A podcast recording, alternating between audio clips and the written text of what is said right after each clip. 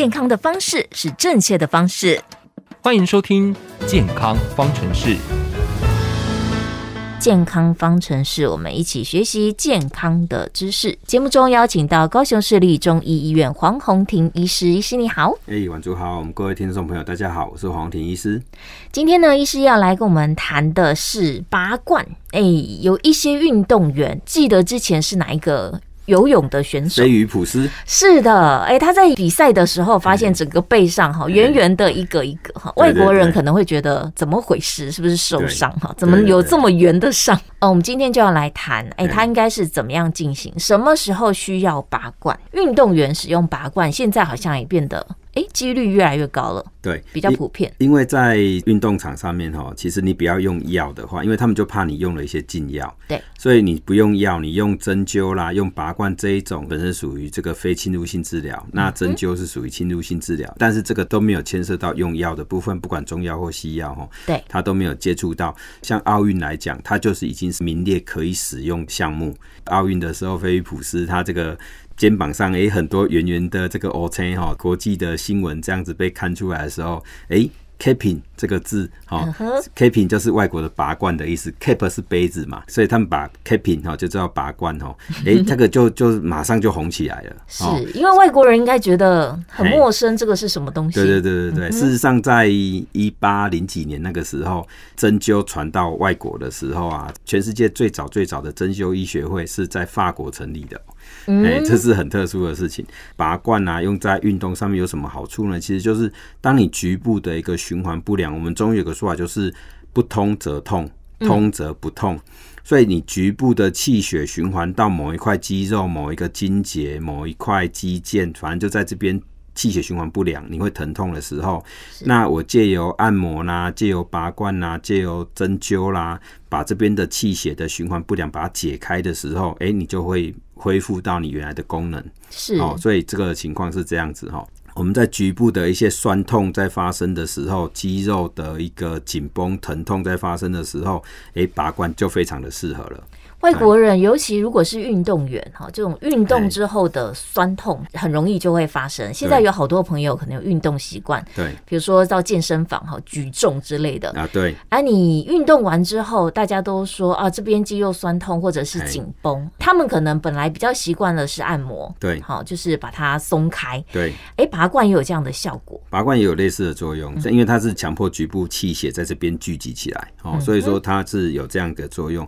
不过呢，我们在临床上拔罐。应该比较常使用的是在解热的部分，像刮痧跟拔罐都是比较擅长在活血跟解热。嗯，哎，比如说你想想看呢，我们背部，你今天在运动的时候，然后背部有受到风寒。好，就吹到冷风，然后肌肉就紧起来，所以整个肩背都很痛。嗯、那这个时候借由刮痧，让局部的发热，强迫局部的血液循环变好，疼痛的程度它就会改善。这是刮痧可以做的啊。拔罐在这边也是一样，我强迫气血在这边聚集起来，然后等到你把那个压力释放以后，它这个气血在慢慢的往别的地方去疏散的时候，它可以达到局部的一个气血周流的一个效果。好，所以这个就是比较厉害的地方。它原理就是这样，就像按摩。按摩就是我明明加了一条，你还是硬把它按下去，就更痛了。但是你放开的时候，它就会比较舒服一点。没有按摩又不太一样，因为有时候 假设牵涉到是比较严重的一个软组织的伤害，嗯，那当你去强烈的去按它，对对，再把它揉开，哇，那个软组织损伤就更厉害。是的，哦，所以这个真的要看情况，有时候是不适合按摩的啦。哈。是，像拔罐其实也是这样子，比如说病人如果已经有皮肤的损伤。哦，比如说他是一个擦伤，皮肤都破了，在出血，那这个时候再给他做拔罐，可能就不是那么适合。是，可是我不知道各位以前有没有看过道士林正英哈的一些电影，有没有？有的。哦，那个这个他采用拔罐反而是负压的原理哦，比如说被蛇咬到，然后用那个拔火罐，然后把那个蛇毒吸出来。对对，拔火罐，拔火罐是一个什么样的方式进行呢？其实重点就是要造成负压。嗯，那因为在以前哦，形成负压的器械。械不像现在那么好，因为我们可以用有活塞的一个器械来达到负压，所以我们现在有那个抽气罐有没有？就像各位家里面储藏五谷杂粮的那个罐子有抽气的效果有没有？对，对，那个就是抽气罐，那其实就形成密封就可以抽气，对不对？嗯。可是你要知道，我们在传统历代历朝都没有很好密封器械的时候，对，没有方式可以处理。对，那就用燃烧的方式。哦。对，我们的空气里面哈，大概有五分之一的氧气。对，假设当我用一个燃烧法把这个罐子里面进行燃烧，强迫这边五分之一的空气被烧光的时候，那又因为温度的上升，空气会膨胀，膨胀的空气又会进一步的被赶走，所以这个时候我罐子里面空气密度是下降的。对，那空气密度下降，我把它整个贴在皮肤上的时候，会不会皮肤就被吸紧，然后温度恢复到正常的时候，那就形成负压。是的，所以我们用燃烧法，就是所谓的火罐，它就是形成负压的一个方法。嗯哼，哎、欸，这个操作起来要很溜利啊，而且速度要快，速度要很快。因因为过去哈就很常发生什么呢？在电影里面看到林正英道士呢，他是用什么？他是用符咒，对不对？在那个罐子里面烧一下，然后瞬间就可以吸的动作。对。那我们以前呢是用散火罐，就是手上呢拿一个棉球，棉球是沾了酒精的。是哦，那沾了酒精的棉球，然后瞬间在杯子里面烧一下，然后就瞬间移开，然后把它盖到病人拔罐的位置。嗯哼，这叫散火罐，很考验技术。而且因为有时候为了让那个棉球燃烧，棉球本身会吸比较多的酒精，那有可能那个酒精会沾染到玻璃杯的边缘，所以有时候盖下去的时候，那个火还在烧。哎、欸，真的啊，这个以前这个是很容易出问题的。哎、欸，那这样子会烫伤哎，你直接在盖上去的时候，欸、对啊，对啊，就烫伤啊啊，或者是说你时间没有看到，你在烧的时候不小心把那个杯口加热的时间长了一点点，所以盖下去的时候就会起异起来。哦，这个灼伤，所以这个早期这个是很考验技术的啦，这是有危险性的，有风险。那在更早期、更早期呢，事实上是用竹罐的时候还没关系，因为什么？因为竹罐它本身就算被稍微加热，它温度不会上升太高。嗯，但是后来使用玻璃罐，玻璃会被加热的时候会烫伤的机会比较高。是的，对对对，哈，所以这是有它的时代背景了哈。好，那我们先讲一下比较早期的散火罐哈，那这就是火罐的一种来源哈，不管是你用符咒来烧，还是用酒精来烧，反正有用火来烧的哈，那个叫散火罐。后来呢，因为抽气的设备设计出来以后，我们现在就是用抽气的，你要吸多少都可以这样子。嗯，好，反正你只是想要达到负压的一个状态。对，达到负压是。哦啊，但是呢，有时候你就遇到病人恶作剧啦，哈，就是他会吸过头。call. 那 O C 的比例就会比较高，其实吸过头是没有必要的啦，因为连皮肤都会破掉啊，哈，我们达到效果就好了，哈。所以不是说吸的越大力越有效，其实还没有嘞，哦，没有。而且拔罐的部分啊，其实自古哈还有一种模式，就是这个就跟林正英道长用的方式很像哦，但是不是要为了吸蛇毒啦哈，而是说有我们中医有一种治疗的模式叫做刺络放血。哦，就是皮肤上面有一些浮络，然后呢，这个浮络也许对应什么样的疾病哈？比如说像偏头痛，就是最常用的一个方式。是，那我们把某个特定部位的浮络用针给它刺破一个洞，让那个浮络里面的淤血流出来。为了怕这个淤血哈排得不好，这个时候用拔罐的方式，借由负压把这个浮络里面的淤血吸出来。是，好，这个是有的哈，而且有时候真的可以吸蛮多血出来。嗯、那往往这个病人哎，把这些浮落的血吸到一部分出来的时候，哎，他的某些病痛就会改善。是，哦，这个又叫做刺络放血搭配拔罐的一个治疗模式，这样子。就早期的话，有用这样的方式在治疗。对啊，但是这个比较考验是。